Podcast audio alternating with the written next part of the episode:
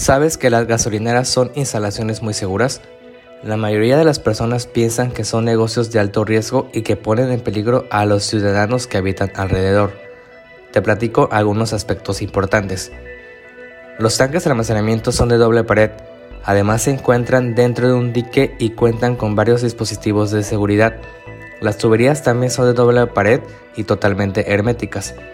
En las bombas dispensarios también se tienen dispositivos de seguridad, como las válvulas de corte rápido, las válvulas de tensión y sobreesfuerzo y los sensores que determinan fugas.